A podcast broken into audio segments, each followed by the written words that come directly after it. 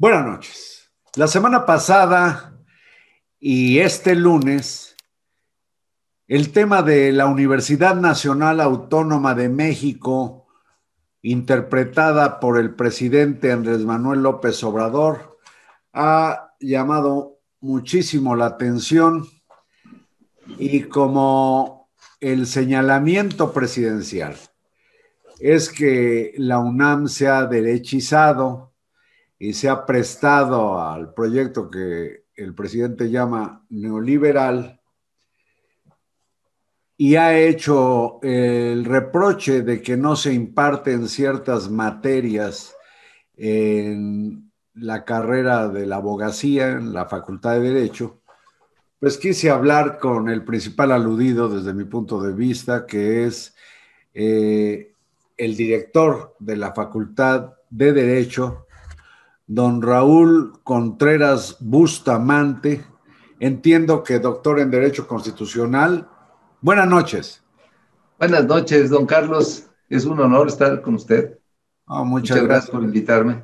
Usted, eh, además de la carrera, eh, su carrera de leyes tiene una especialidad. ¿Es el Derecho Constitucional? Sí, tomé la especialidad de Derecho Constitucional y Administrativo y luego maestría y luego el doctorado. Pero qué paradoja, porque según el presidente, la materia en que usted se especializó no se imparte en la máxima casa de estudios, por eso quise hablar con usted. Pues eh, casualmente ese día cuando se dijo por primera vez, yo estaba dando mi clase de teoría de la Constitución como hace 32 años la he dado de manera ininterrumpida.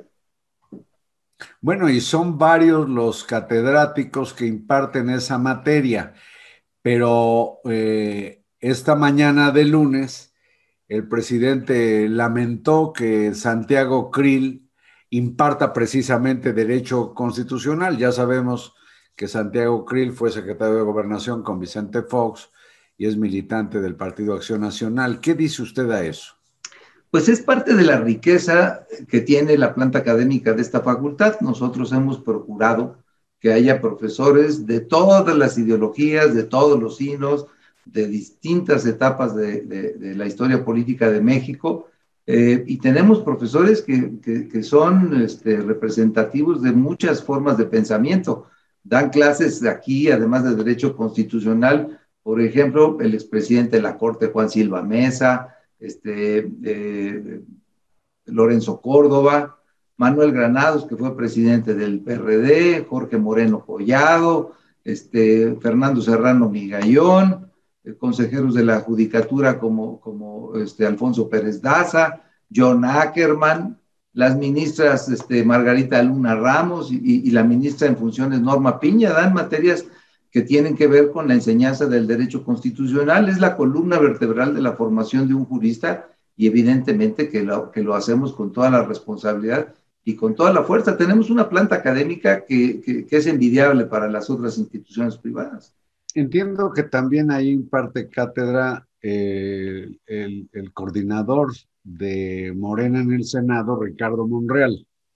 Sí, Ricardo, no, eh, Ricardo Monreal da materias asociadas al constitucional en el posgrado, todos los viernes viene, y también pues dan clases este, aquí en la facultad que trabajan en el gobierno, por ejemplo, eh, Carlos Romero Aranda, el procurador fiscal, este Santiago Nieto, eh, Rafael Guerra, que es el presidente del Poder Judicial de la Ciudad de México, Ricardo Peralta, que era subsecretario, el propio Lorenzo Córdoba, este también da constitucional, Eduardo Andrade, Enrique Quirós, que es el consejero jurídico de la Secretaría de Educación, Ulises Lara, que es el vocero de la Fiscalía de la Ciudad de México, en fin, eh, eh, muchos profesores que, que, vienen a dar clase están trabajando en el gobierno. La Facultad de Derecho tiene esa particularidad, por eso a lo mejor siempre estamos en el, en, el interés de la gente. El 90% de nuestros maestros son de asignatura y vienen a dar clase por dos razones. Pues primera, para tratar de retribuirle a la universidad mucho de lo que han recibido, y segunda, también porque nos prestigia dar clase en la Facultad de Derecho. Entonces vienen, dan su clase, y se van a las fiscalías, a los juzgados, a al gobierno y a los bufetes, y esos vasos comunicantes que tiene la academia con el foro y con el gobierno, pues hace que tengamos siempre una interacción muy importante y que a pesar de que enseñamos derecho, siempre el tema de la política pues está presente. Claro.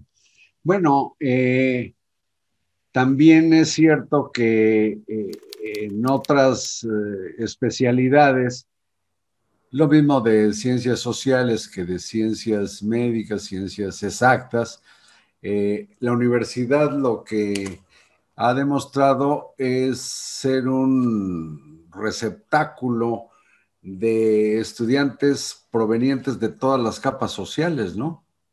Es decir, hay una gran movilidad, hay gente que, que, se gradúa en la universidad o estudia en la universidad y es el primero de su familia que accede a los estudios superiores. Como fue mi caso, el 70% de los 365 mil alumnos provienen de familias de escasos recursos, don Carlos. Entrar a la universidad y a esta facultad es la gran oportunidad de su vida y puede ser que sea la única gran oportunidad de su vida de cambiar sus condiciones adversas de origen. Y, eh, por ejemplo, tengo las estadísticas, el 92% de mis alumnos llegan en transporte público, en uno, dos y hasta tres. Hay alumnos que vienen de Catepec o vienen de, de, de distintas este, latitudes eh, eh metropolitanas que tardan hora y media de transporte en llegar y otra hora y media en irse.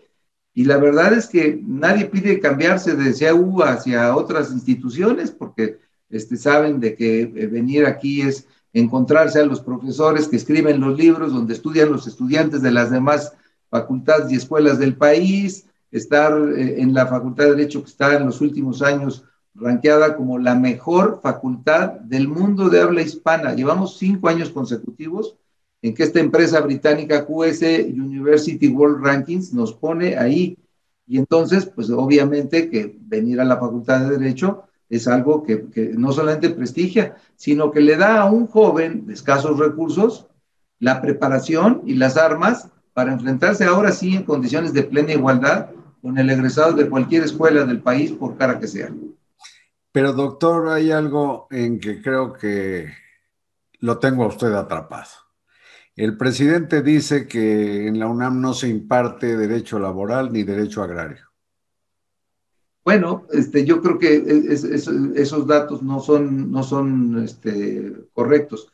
Nunca hemos dejado de impartir la materia de derecho agrario.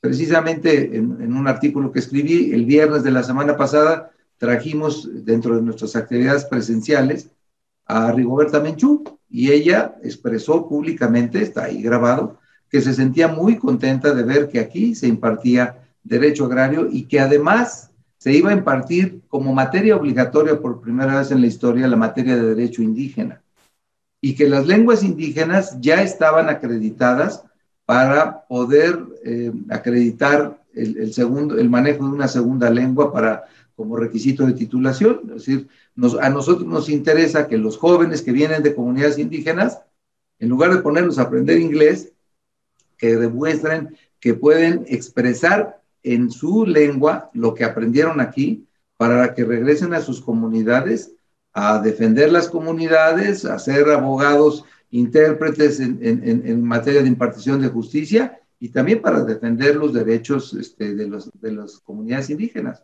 Y eso es algo que siempre se ha hecho aquí. Esto que ha explicado usted, eh, muy interesante lo de la nueva cátedra de Derecho Indígena, eh, me, me hace cortocircuito con, con la afirmación también del presidente López Obrador de que la UNAM se ha derechizado, dice, eh, y se ha prestado a las políticas que llaman neoliberales. Eh, a mí me importa mucho que me diga usted, ¿considera su facultad de izquierda o de derecha o de arriba o de abajo? ¿O cuál es el signo ideológico de su facultad y de la Universidad Nacional Autónoma de México? Pues el signo ideológico es que somos una institución plural, tolerante y diversa. Es decir, Tratamos de que sea una institución académica en donde todas las manifestaciones del pensamiento se puedan expresar, haya libertad de cátedra, Todos los jóvenes que vienen aquí son mayores de edad y a partir del segundo semestre escogen con qué profesor se inscriben. Y ellos tendrán que escoger a qué, a qué profesor le creen, con quién se identifican y a quién deben de seguir. Precisamente ese es el, el, valor que tiene la universidad, que no puede estar asociada a una forma de pensamiento único que limite, pues precisamente, el conocimiento universal, que esa es la esencia de la universidad. Pues una egresada de la UNAM, entiendo que de la Facultad de Derecho, que es secretaria federal de Cultura, Alejandra Frausto, afirma que lo que México está viviendo es una revolución cultural, doctor. Y eso pues inevitablemente nos hace recordar lo que fue esa pesadilla en la República Popular China durante eh, el liderazgo de Mao Zedong. ¿Qué piensa usted de esto de que eh, pues México está en una revolución cultural? Yo creo que eh, la cultura pues es precisamente este concepto que se va generando al paso del tiempo con la interacción de todas las formas de pensamiento, con las tradiciones, con los usos y costumbres, y que la cultura no se puede cambiar por decreto, o sea, la cultura es algo que va a existir y que además es lo que constituye el elemento de la nación. Si hay una, una nación que esté fundada en una cultura fuerte, será una nación fuerte.